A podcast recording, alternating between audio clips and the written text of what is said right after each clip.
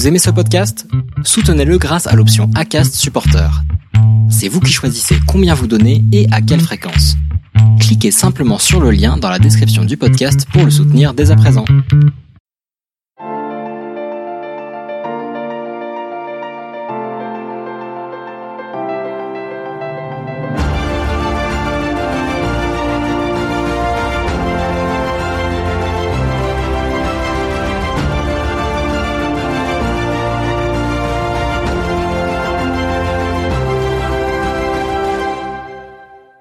Bonjour et bienvenue. Je m'appelle Charles Briet et chaque semaine, je pars à la rencontre de ceux qui font de leur passion le sens de leur vie.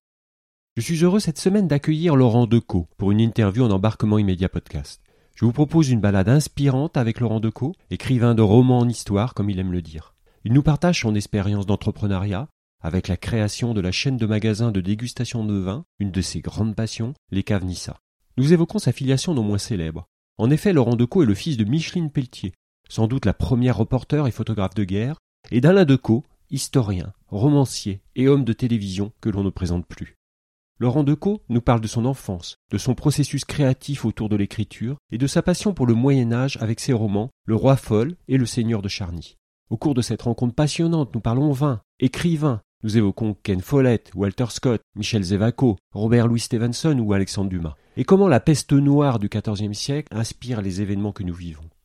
Mais retrouvons Laurent Decaux à la découverte de ses passions en embarquement immédiat. Bonjour, euh, bonjour Laurent. Bonjour Charles, bonjour à tes auditeurs. Comment tu vas et puis comment tu vis ce, ce confinement Juste pour faire cette introduction-là? Alors j'ai un peu honte de le dire, mais je le dis plutôt bien.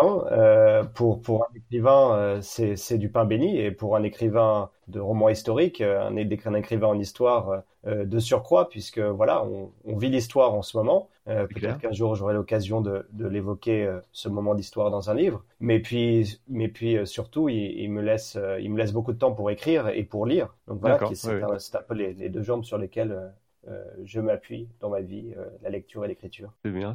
Donc, cours, toi, tu as un parcours classique. Tu as fait Sciences Po, tu avais même préparé, tu étais en prépa d'ENA, je crois, et puis tu es parti sur l'entrepreneuriat, donc pas du tout l'écriture au départ? Non, pas du tout, oui. Euh, effectivement, j'ai commencé ma, ma, vie professionnelle euh, comme entrepreneur avec un, un, tout petit, une échoppe de vin. Euh, J'étais vendeur de vin pendant des années euh, dans le Marais à Paris et puis de fil en aiguille, c'est devenu un deuxième magasin, un troisième magasin, une petite chaîne petite chaîne ouais. de magasins avec euh, avec mon associé, un ami d'enfance, Louis de Monty, voilà, qui s'appelle les, les, les Caves Nisa à Paris. Qui existe toujours d'ailleurs, c'est une entreprise que tu as revendue aujourd'hui, hein, c'est ça? Effectivement, oui, je me suis, voilà, on s'est on s'est séparé en bon terme avec euh, avec mon associé et puis euh, et puis qui a repris la main d'ailleurs avec d'autres associés.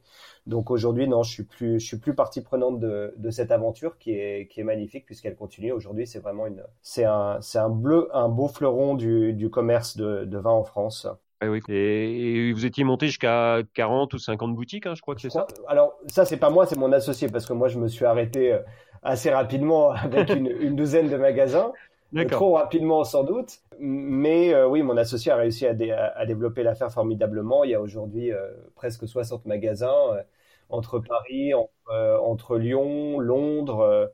Euh, voilà, donc c'est une affaire qui s'est extrêmement développée. Et aujourd'hui, bah voilà, j'ai une pensée pour eux en particulier parce que pour pour les pour les commerçants, pour les entrepreneurs, c'est un moment très difficile à vivre. Et voilà, j'espère je, que qu'ils pourront surmonter au mieux cette épreuve. Parce que là, tous les tous les tous les magasins sont fermés. Et... Alors, je crois qu'ils réouvrent partiellement cette semaine. D'accord. Euh, voilà, il faut faire avec les, les, contingences du moment. Bon ben voilà, parce que c'est un moment où on boit un peu plus de plus à la maison. Donc je pense que...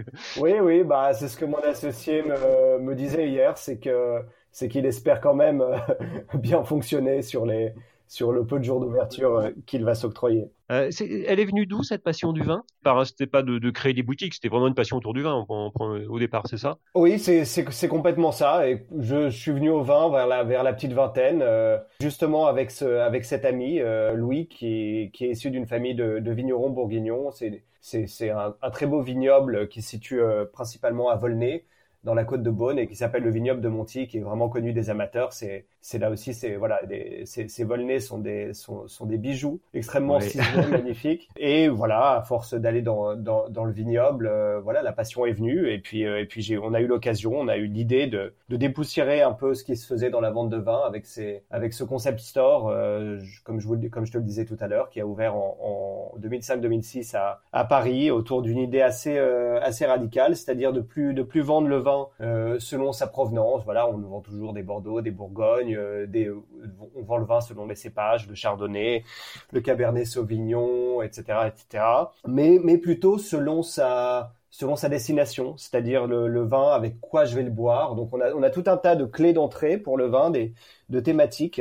Euh, chaque bouteille est disposée dans une alcôve avec l'accord mets vin qui s'y prête.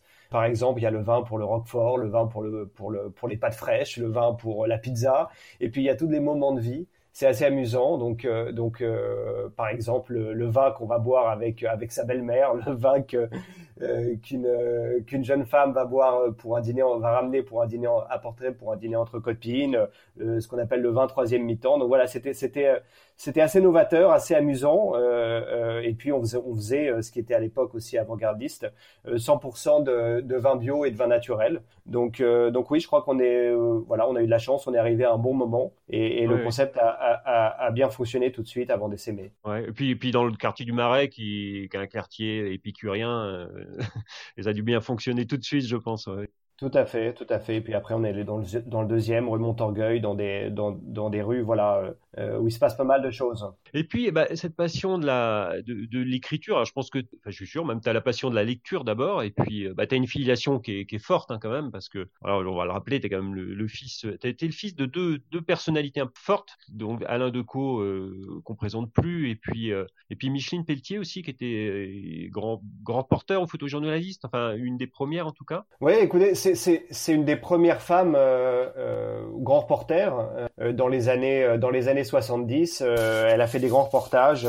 voilà l'histoire que, j'aime bien raconter. C'est à 23 ans, elle part elle part au Congo en forêt pendant trois mois avec les pygmées, avec un traducteur qui ne parlait que la langue locale je, je me souviens plus, c'est pas pas du Swahili, c'est une autre, c'est un autre dialecte. Et donc ma mère avait un dictionnaire anglais pour ce dialecte et ce traducteur parlait donc son dialecte et le langage des pygmées.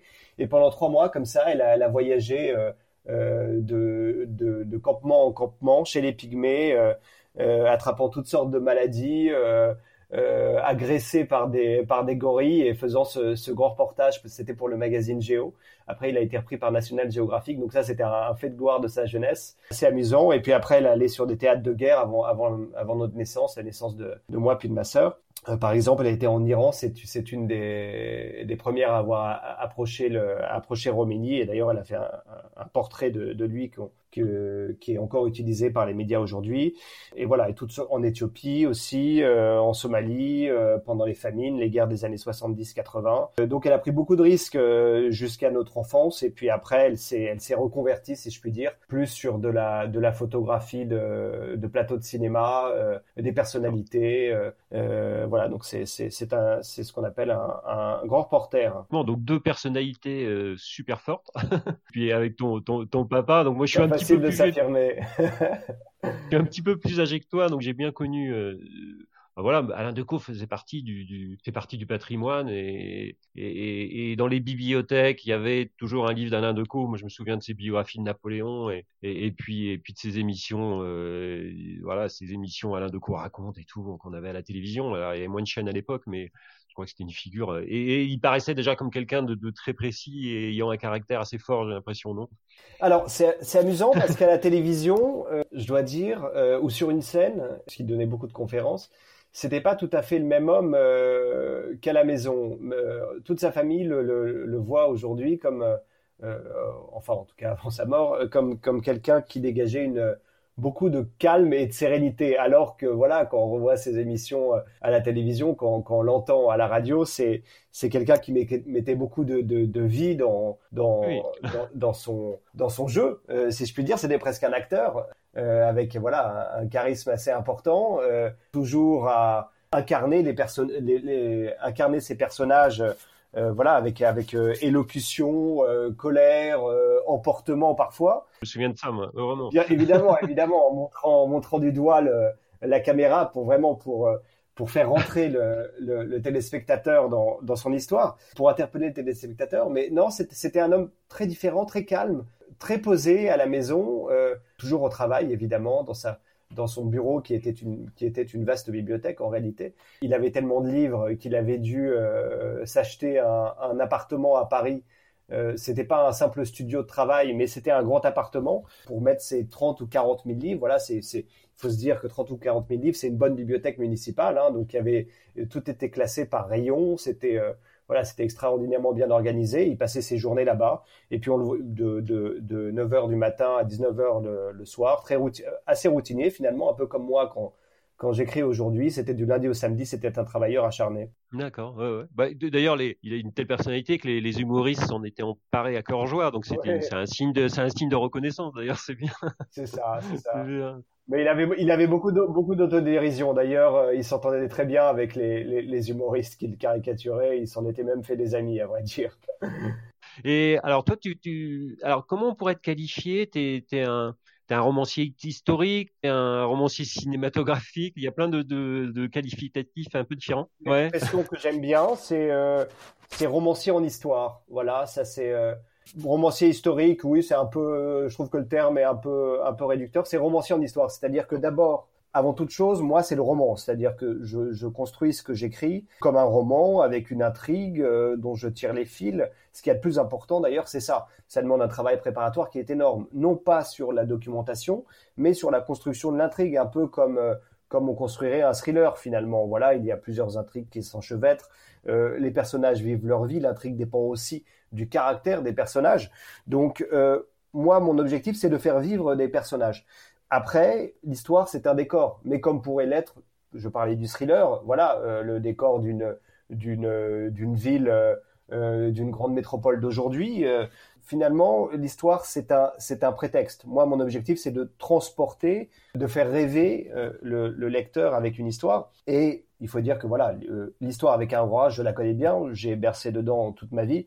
Donc c'est pas par facilité que je fais du roman en histoire, c'est aussi par appétence parce que c'est c'est un genre que j'aime depuis que je suis gosse, depuis que j'ai découvert, grâce à mon père notamment, euh, Alexandre Dumas, euh, euh, Walter Scott évidemment, Michel Zevako, Robert Louis Stevenson, bref les grands feuilletonistes du 19e siècle. Ouais. Et quel est ton quelles sont tes inspirations? Alors, parce que ton processus créatif, c'est quoi? C'est un peu comme un comme un scénario? Comment tu écris? Tu écris ça comme un scénario d'abord ou après tu construis tu construis après tu vas faire des recherches historiques après plutôt pour pour agrémenter l'écrit? je dois dire que ça, que ça dépend du travail. Euh, là, j'en suis à mon troisième roman. Pour le premier, j'ai fonctionné, voilà, j'ai tiré un fil, j'avais un sujet qui était l'histoire du Saint-Suaire que je trouvais assez extraordinaire. Euh, voilà, le Saint-Suaire, pour, les gens qui l'ignorent, c'est la relique la plus précieuse des chrétiens. C'est le linceul dans lequel a, été enseveli euh, le Christ après la crucifixion. Et voilà, les, croyants euh, pensent que ce suaire, le Saint-Suaire, qu'on appelle le Saint-Suaire de Turin aujourd'hui, et le linceul authentique du Christ, bien qu'il a été largement remis en cause par les scientifiques. Beaucoup de croyants y croient en tout cas. Moi, je me suis intéressé à cet objet, euh, non pas à cause du côté scientifique, est-ce qu'il est authentique ou pas, mais pour son histoire. C'est-à-dire qu'au XIVe siècle, euh, cet objet a surgi de manière assez, assez extraordinaire dans une famille française qui s'appelait les Charny. Mon livre s'appelle d'ailleurs Le Seigneur de Charny, ce premier roman, et a fait l'objet de beaucoup de, de convoitise, a même créé une sorte de petit conflit local entre ces seigneurs et leur évêque, entre la papauté et la royauté, parce que tout le monde voulait s'emparer de cet objet.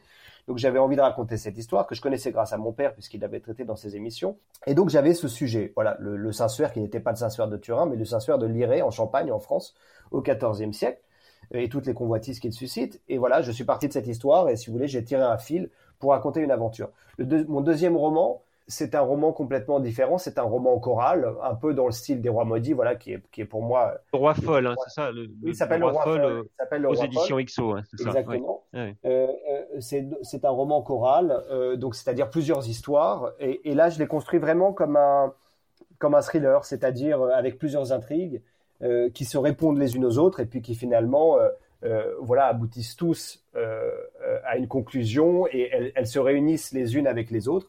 Voilà, mon modèle, c'était vraiment, c'était à la fois les rois maudits de Maurice Drummond, Drummond qui est le qui est qui est le qui est le best-seller des années 50, traduit dans dans une soixantaine de langues, dont J.R.R. Martin, l'auteur de Game of Thrones, s'est beaucoup inspiré, il faut le dire. Euh, d'ailleurs, euh, euh, il faut le dire d'ailleurs parce que les, parce que ça on l'ignore et, et, il faut il faut en être fier. D'ailleurs d'avoir un, un, auteur français qui a, qui a inspiré la, la, la, série la plus regardée de tous les temps aujourd'hui. Euh, et puis et puis là le troisième roman que j'écris. c'est un roman d'aventure, donc donc là c'est un peu des deux, c'est-à-dire que je tire le fil. J'ai un sujet, toujours au XIVe siècle. Voilà, je pense que dans le Moyen Âge, t'aimes bien cette période? Bah, alors je je pense que je vais boucler enfin la, boucle avec celui-là. Ce serait finalement, euh, j'aurais fait ce que j'avais envie de faire, une trilogie du, Moyen Âge qui ne se suivra pas tout à fait, mais euh, qui reprendra des épisodes assez voilà qui que je trouve assez stupéfiants sur le Moyen Âge. Dans le Roi folle, c'est plutôt la guerre de Cent Ans. C'est un épisode de la guerre de Cent Ans, la folie de Charles VI, qui va provoquer tout un tas de choses, une guerre civile en France, les Armagnacs et les Bourguignons, et finalement euh, l'invasion anglaise à partir de, de 1420-1425, et puis le retour de Jeanne d'Arc l'histoire de, l'histoire de ce roi, c'est une histoire de cinéma, quoi. Hein, ça c'est clair.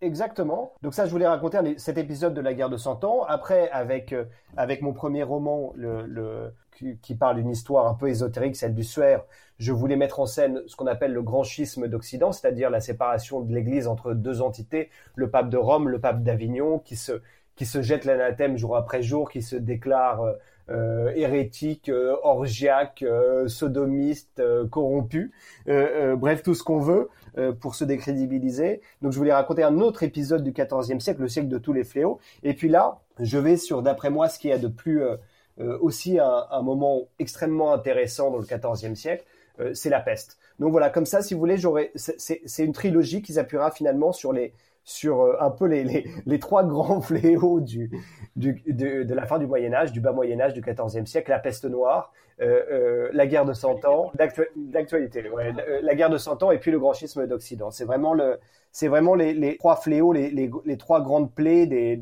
des pauvres gens du XIVe siècle qui n'ont pas pas été, été, gâtés par leur contexte historique. Et, et toi qui travailles en ce moment sur sur la peste noire et sur cette époque-là, est-ce que tu trouves un lien avec ce qu'on qu'on vit aujourd'hui Alors en fait, assez les je je m'en je m'en rendais pas compte avant du tout cet épisode. Euh, euh, j'avais l'impression que c'était un moment complètement unique. Et pour moi, d'ailleurs, le, Moyen Âge et l'époque d'aujourd'hui, c'est aussi pour ça que je suis passionné par le Moyen Âge, c'est que ce sont deux périodes complètement antagonistes.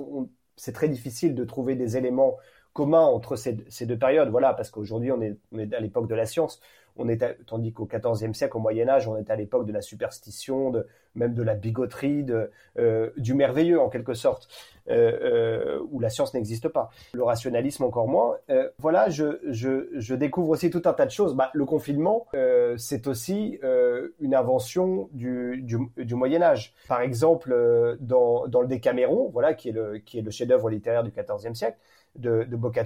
C'est l'histoire d'une d'une douzaine de, jeunes amis qui s'isolent euh, à la campagne pour fuir les ravages que fait la peste. Il me semble que c'est à Florence.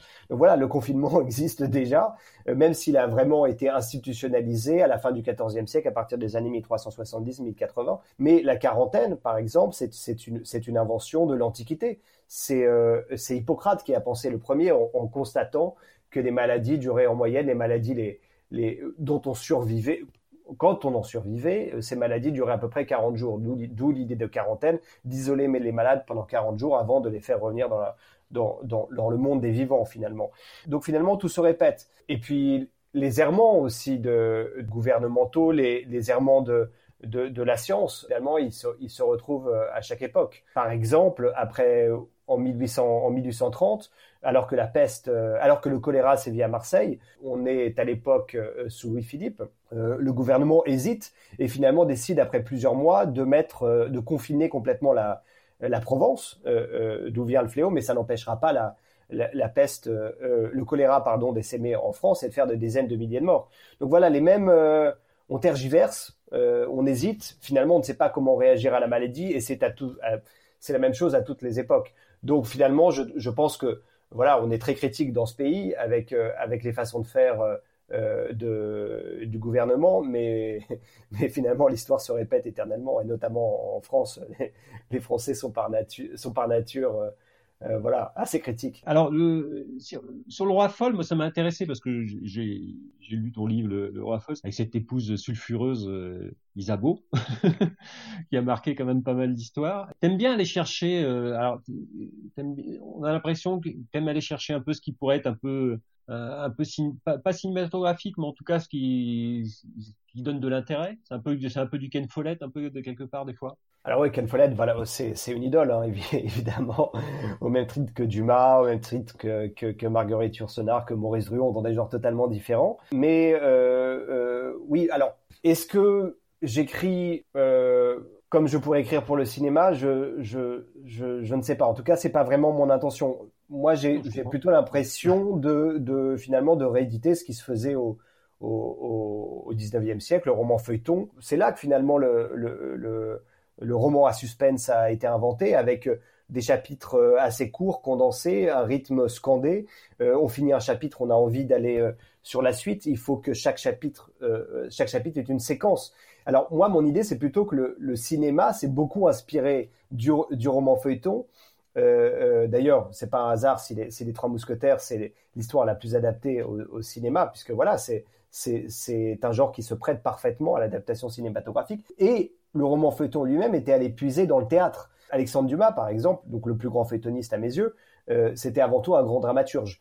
Donc finalement, est-ce que j'écrirais pas d'une manière euh, plus théâtrale que cinématographique, mais finalement ces deux genres se rejoignent, de même qu'ils rejoignent le roman feuilleton du 19e. Voilà, donc j'ai pas de j'ai pas de, de, réponse sur la question. Après, c'est sûr que je suis euh, euh, je suis influencé par ce que je vois dans, dans, dans les séries ou, au cinéma. Voilà, puis je suis je suis un écrivain de mon temps, même si voilà. Le roi folle, moi je voyais un Lucchini ou tu vois des, des personnes des, des, des, acteurs comme ça, ça pourrait être. Euh, après après mes personnages, je je les construis en pensant, c'est vrai, souvent à des à des personnages connus ou à des gens de mon entourage. C'est-à-dire que dans la Bible, dans la Bible, dans ce que j'appelle la Bible des personnages, euh, voilà, c'est-à-dire j'ai chaque personnage décrit avec son, son, son, sa description physique, son caractère évidemment, son tempérament, ses aspirations, ses ambitions, et là d'où il vient, son histoire personnelle. Que, que le personnage d'ailleurs soit, soit illustre, soit vrai ou soit, soit inventé, euh, soit fictionnel. Et à chaque fois, je, à ce personnage correspond un portrait et j'aime bien, voilà, ce soit,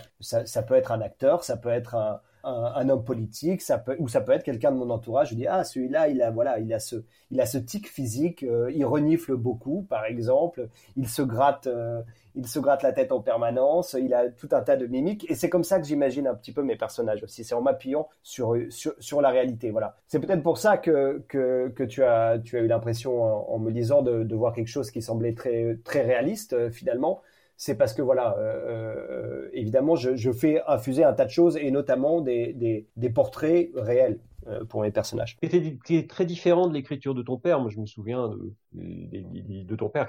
Et en même temps, et en même temps, tu, tu, tu, suis les traces de ton père et en même temps, tu, tu crées tes propres traces, crois. J'ai l'impression. Bah alors, mon père, oui, son, son, écriture était, était excellente, était très vivante, était très parlée aussi. Il faut savoir que qu'il a, à partir du moment où il a eu du, il a commencé à avoir du succès, ça allait très vite. Hein euh, à 30 ans à peu près, quelque chose comme ça, ou même un peu avant. Il a tout de suite pris, pris une assistante parce qu'il était tellement prolifique euh, qu'il ne pouvait pas tout produire tout seul. Donc avec son assistante, en fait, il dictait. Donc c'est pour ça que ces livres sont, sont, sont tellement frappants de, de, et stupéfiants de réalisme. C'est parce que finalement, ce sont des livres dictés comme s'ils parlaient. Et en même temps, il y a, je trouve qu'il y a, qu'il y a voilà, une, une, une, belle, une belle écriture, un beau style littéraire. Bon, moi, c'est, c'est tout à fait différent, c'est sans doute beaucoup plus écrit. Euh, et puis moi, je suis du côté du roman. Donc dans, dans, le, dans le roman, on cherche plus euh, l'analyse psychologique notamment que dans, le, que dans le récit historique. Mais après, oui, mon père était un, était un excellent écrivain. je sais pas, il a dû écrire au moins 50 ou 60, 60 euh, livres, peut-être plus. Je sais pas si ouais, c'est à peu près ça. Tu as compté? C'est à peu près ça. ça. ouais, il y en a une soixantaine. Ouais, ça doit être à peu près ça. Quel est ton, ton processus de ton organisation, ta journée type? Tu te t'es vraiment très très rigoureux, t'écris le matin, t'écris la nuit, t'écris le jour. Comment tu, est-ce qu'il y est-ce que tu as vraiment des process qui sont très rigoureux? Oui, bah alors là c'est quelque chose que c'est quelque chose que j'ai pris chez mon père évidemment. Les chiens font pas des chats. Je suis très routinier. Je m'enferme, euh, je m'enferme beaucoup en bibliothèque. Là, c'est d'ailleurs ce qui me manque le plus dans cette période. Euh, évidemment aussi voir voir ma famille, mais pas, pas ma famille nucléaire puisqu'elle est avec moi, mais voilà.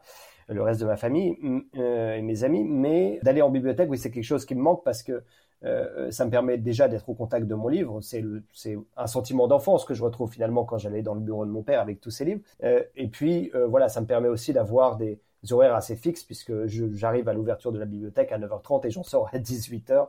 Donc j'ai des horaires de fonctionnaire et puis le reste du temps, voilà, j'ai une vie normale. Euh, euh je m'occupe de ma fille, enfin je vais la chercher à la crèche. Bien sûr, euh, pas en ce moment évidemment. Oui oui, donc euh, donc je travaille de manière assez routinière. Et puis il y a des moments en amont du travail où je vais sur le terrain.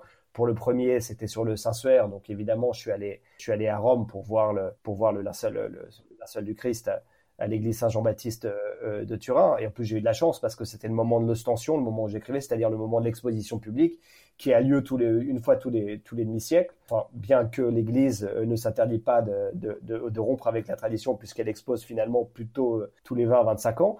Et puis je suis allé évidemment sur le terrain euh, chez les chez ces seigneurs dont que j'évoquais dans ce roman, les seigneurs de Charny à côté de dans le petit village de Liré pour me rendre compte par moi-même du chemin qu'effectuaient les pèlerins quand ils venaient dans leur collégiale, dans leur petite église, en empruntant la vieille voie romaine, en traversant les les, les, les, vallées, les vallons, euh, les jolis vallons de la Champagne humide euh, pour arriver jusqu'à ce petit village au, sud au sud de Troyes. Et puis pour mon pour mon dernier roman, c'était plus simple puisque j'habite à Paris et la plupart de l'action, euh, le plus clair de l'action se déroule euh, dans le Marais où j'habite. Et on peut voir de très nombreux vestiges médiévaux. Par exemple, il y a la muraille de, Philippe Auguste juste à côté de chez moi. Euh, si on descend un petit peu dans les, dans les caves et dans les souterrains du Marais, on peut voir de nombreux vestiges du palais Saint-Paul. Parce que ça, c'est quelque chose d'assez extraordinaire que les gens ignorent, c'est que, euh, euh notamment mes, voisins du Marais, c'est que dans, le Haut-Marais, c'est-à-dire dans la partie du Marais près de la Seine, euh, s'étendait un palais immense qui a, qui a, duré seulement 150 ans, contrairement au Louvre, au Palais de la Cité, qui s'appelait le Logis Saint-Paul, qui a été démembré par euh, François Ier, d'ailleurs pour réhabiliter le Louvre, et qui allait à peu près de la Bastille jusqu'à l'Hôtel de Ville, c'est-à-dire plusieurs hectares, un palais avec une ménagerie, avec euh, avec euh, une dizaine de chapelles, avec le Palais de la Reine, avec le Palais des Enfants, avec toutes ah les administrations qui réunir là. c'était un c'était un chef-d'œuvre d'architecture euh, médiévale, quasi renaissance, parce que c'est en partie, ça a été construit en partie au XIVe et en partie au XVe siècle, notamment par Charles V.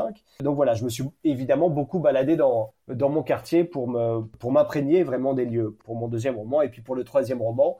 Ben, j'avais pour projet d'aller, puisque je parle de la peste noire, et il faut savoir que la peste noire a commencé en Europe euh, et a été ramenée par des bateaux génois qui venaient de qui venaient de toute la Méditerranée. Gênes était la la plus grande puissance euh, commerciale en Méditerranée à l'époque. Et la peste a été ramenée d'Asie centrale euh, par, des, par des galères, des nefs marchandes de, de, la, de cette grande puissance commerciale qui était Gênes, arrivant d'abord à Messine, puis à Gênes, puis à Marseille. C'est comme ça qu'elle a investi, que la peste a investi toute l'Europe. Donc j'avais pour projet d'aller à Gênes parce qu'il y a un musée maritime extraordinaire. Voilà, je devais y aller euh, en février. C'est le moment où la Lombardie a commencé à être touchée, donc je pense que, la, que ma visite en Italie est remise pour l'instant au calendrier grec faire y aller voilà d'ici la fin de l'année parce que j'ai vraiment besoin de m'imprégner des lieux euh, pour écrire. Donc il y a un travail d'enquête en amont et puis après il y a le, travail sur l'architecture de l'intrigue. Là j'inverse un petit peu tout, je commence sur l'architecture, c'est plutôt l'architecture à laquelle je m'attelle en ce moment et puis après la, rédaction pure et euh, voilà euh, la rédaction pendant pendant quelques mois. Ouais, et là la rédaction c'est chez toi ça du coup? Ça c'est chez moi ou en bibliothèque selon les voilà selon les, les aléas du du moment. Marais, non, je suppose, non Ça dépend tu. Alors les, les, bibliothèques où je travaille, euh, voilà, là aussi c'est une chance que j'ai dans dans le marais, c'est qu'il y a des bibliothèques absolument magnifiques. Il y a la bibliothèque de euh, celle où je vais le plus, c'est la la bibliothèque de l'hôtel de ville parce qu'elle est méconnue et extrêmement calme. Donc euh, il y a beaucoup de vieux chercheurs retraités notamment qui y travaillent. On n'est pas dérangé. Se situe dans les combles de l'hôtel de ville, mais néanmoins il y a à peu près une quinzaine de mètres de hauteur sous plafond. C'est un endroit assez extraordinaire. On dirait une voilà, un, petit peu comme la bibliothèque Sainte-Geneviève, c'est un, un, lieu empreint de, de, de mystère et d'histoire. Et puis à côté de chez moi, j'ai la chance d'avoir la, la, bibliothèque de, de, de l'histoire de la ville de Paris, qui a été récemment rénovée dans un vieux palais du XVIIe siècle, qui s'appelle l'hôtel Lamoignon. Ça a été en travaux, ça a été en travaux pendant longtemps, pendant un an. Ça a été en travaux pendant deux ans, oui, tout à fait. Ça, mais ça, ça, ça a réouvert il y a quelques mois. C'est absolument somptueux. Et puis euh, il y a un autre endroit qui est absolument génial, dont je me suis servi pas mal pour le Roi Folle parce que dans le Roi Folle, je raconte donc l'histoire de la folie de Charles VI, et j'ai un de mes personnages qui est un personnage euh, historique, mais dont j'ai totalement euh, inventé la, biographie parce qu'on ne sait rien de lui. C'est un jeune peintre qui arrive à Paris pour euh, voilà pour parce que Paris est, le plus grand centre d'enluminure au monde et c'était à l'époque la peinture c'est principalement l'enluminure. Hein. il n'y a pas il n'y a pas de peinture sur, sur bois, c'est une invention du, postérieure. Donc la peinture se fait, l'art, l'art de la peinture se fait avant tout dans l'enluminure. Et ce, jeune enlumineur vient donc à Paris pour, pour fréquenter les plus grands ateliers du moment. Et il va prendre une grande importance dans mon histoire. Voilà, vous le verrez si, vous lisez Mon Roi Folle. Et donc pour me renseigner sur ce, sur ce peintre, j'ai beaucoup fréquenté la bibliothèque Forney, qui est une, des bonnes bibliothèques d'histoire de l'art à Paris, et qui, elle, est, située dans un, dans un palais du Moyen Âge, qui s'appelle le Palais des Archevêques de Sens, qui date du XVe siècle.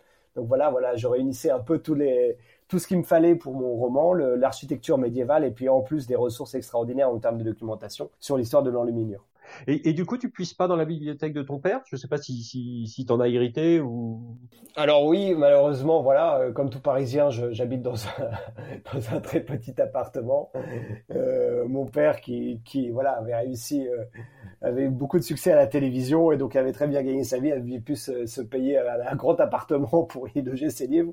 Moi, c'est pas le cas. Donc malheureusement, tous les livres de mon père, pour l'instant, sont entreposés à Paris de manière sécurisée. Je précise. Peut-être qu'un jour j'aurai l'occasion de, de, de, mettre la main sur, euh, toutes ces, ces, euh, magnifiques euh, ressources, d'archives. Mais pour l'instant, malheureusement, non. Il est amateur de livres anciens, oui, l'édition ancienne oh, pas, pas tellement, pas tellement. Je... Non, non, ça faisait... lui, c'était, c'était l'histoire. quel que soit le, moyen d'y accéder, beaucoup des témoignages aussi, c'est-à-dire qu'il retrouvait souvent des, des, des, témoins. De, il, était passionné par la deuxième guerre mondiale notamment. Et euh, euh, d'ailleurs, c'est des gens l'ignorent, mais il c'est l'un des c'est euh, il a il a fait des grandes découvertes sur la deuxième guerre mondiale et, notamment c'est lui c'est le premier à avoir retrouvé l'espion Cicéron. L'espion Cicéron c'était euh, le maître d'hôtel de, de l'ambassadeur euh, d'Angleterre à Istanbul qui avait, qui avait eu la primeur qui est en contact avec le ministère des le Foreign Office britannique avait su avant tout le monde qu'un débarquement allait avoir lieu le 10 d le, le, le 6 juin 44 des mois avant le débarquement.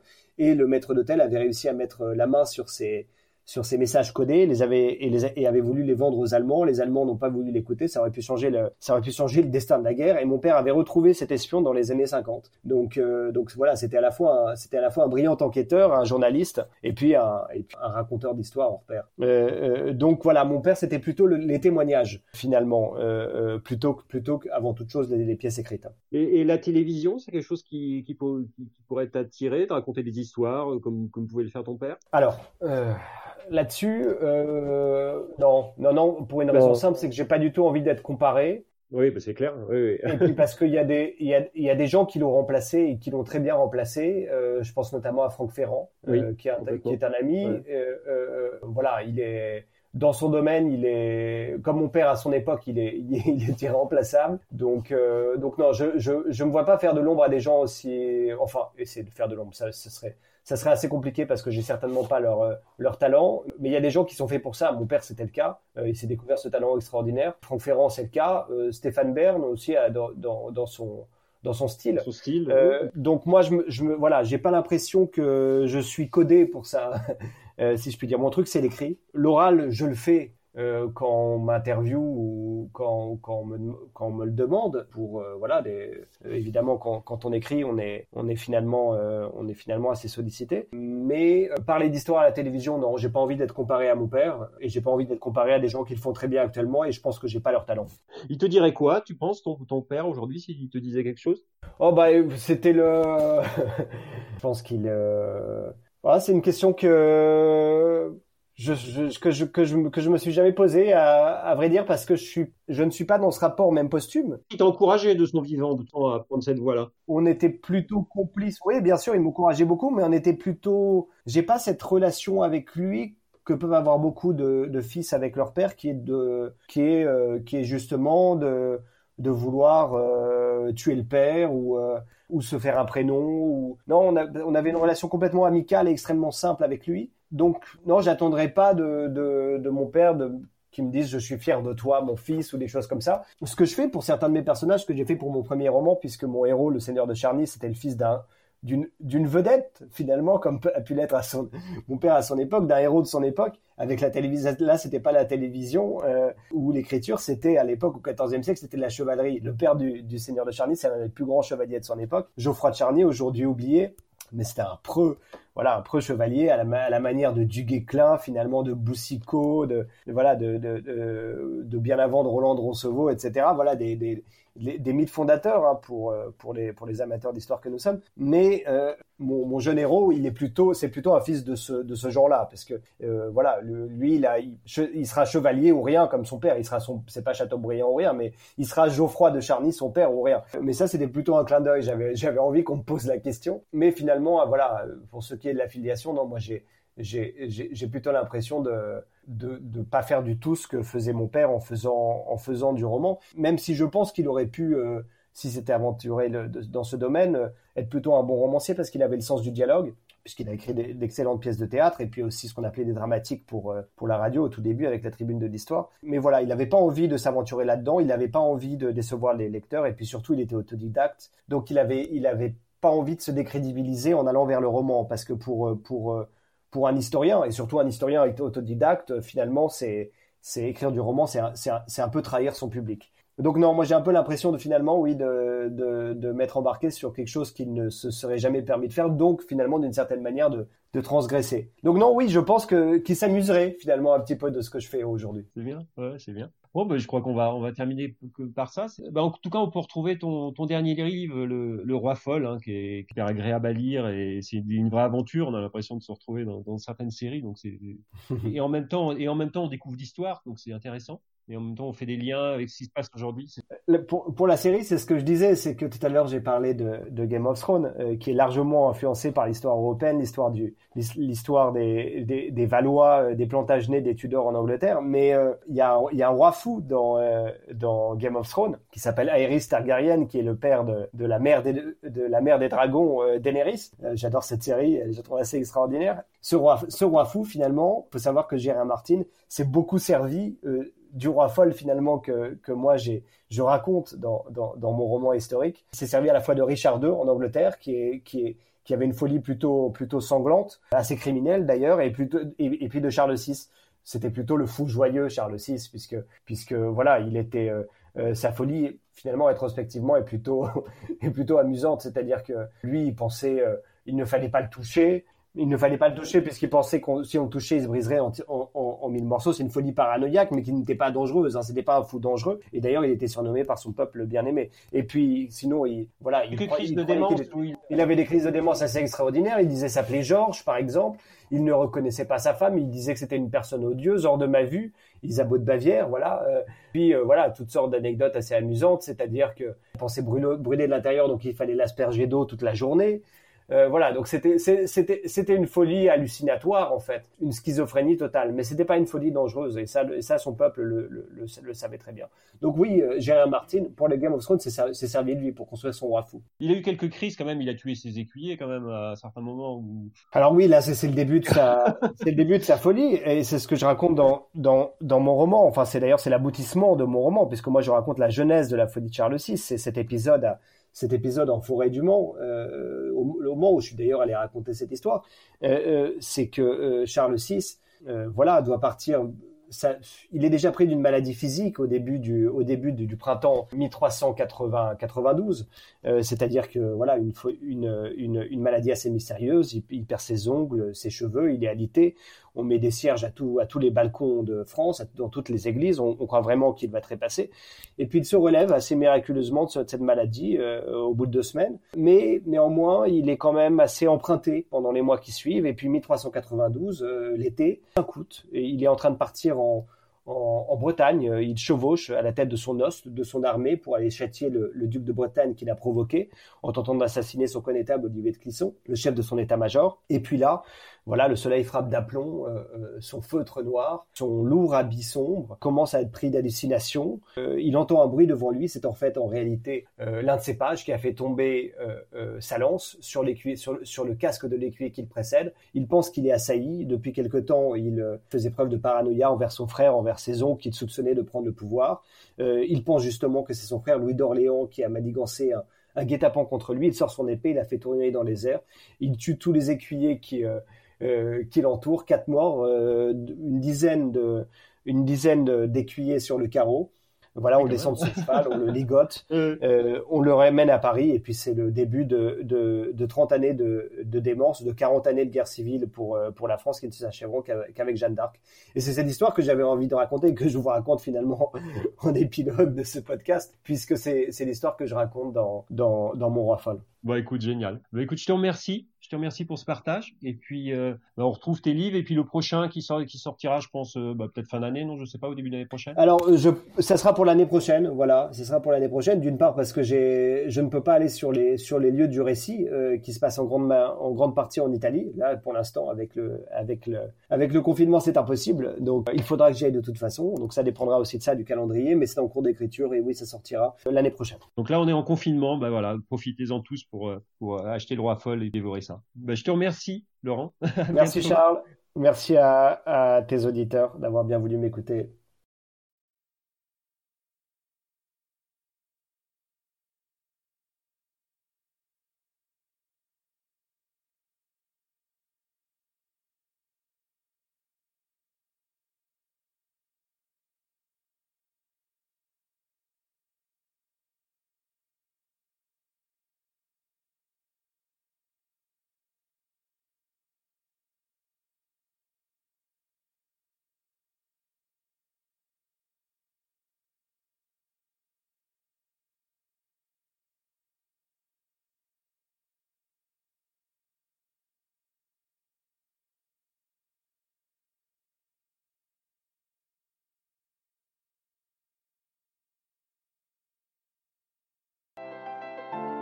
Notre voyage en embarquement immédiat est maintenant terminé.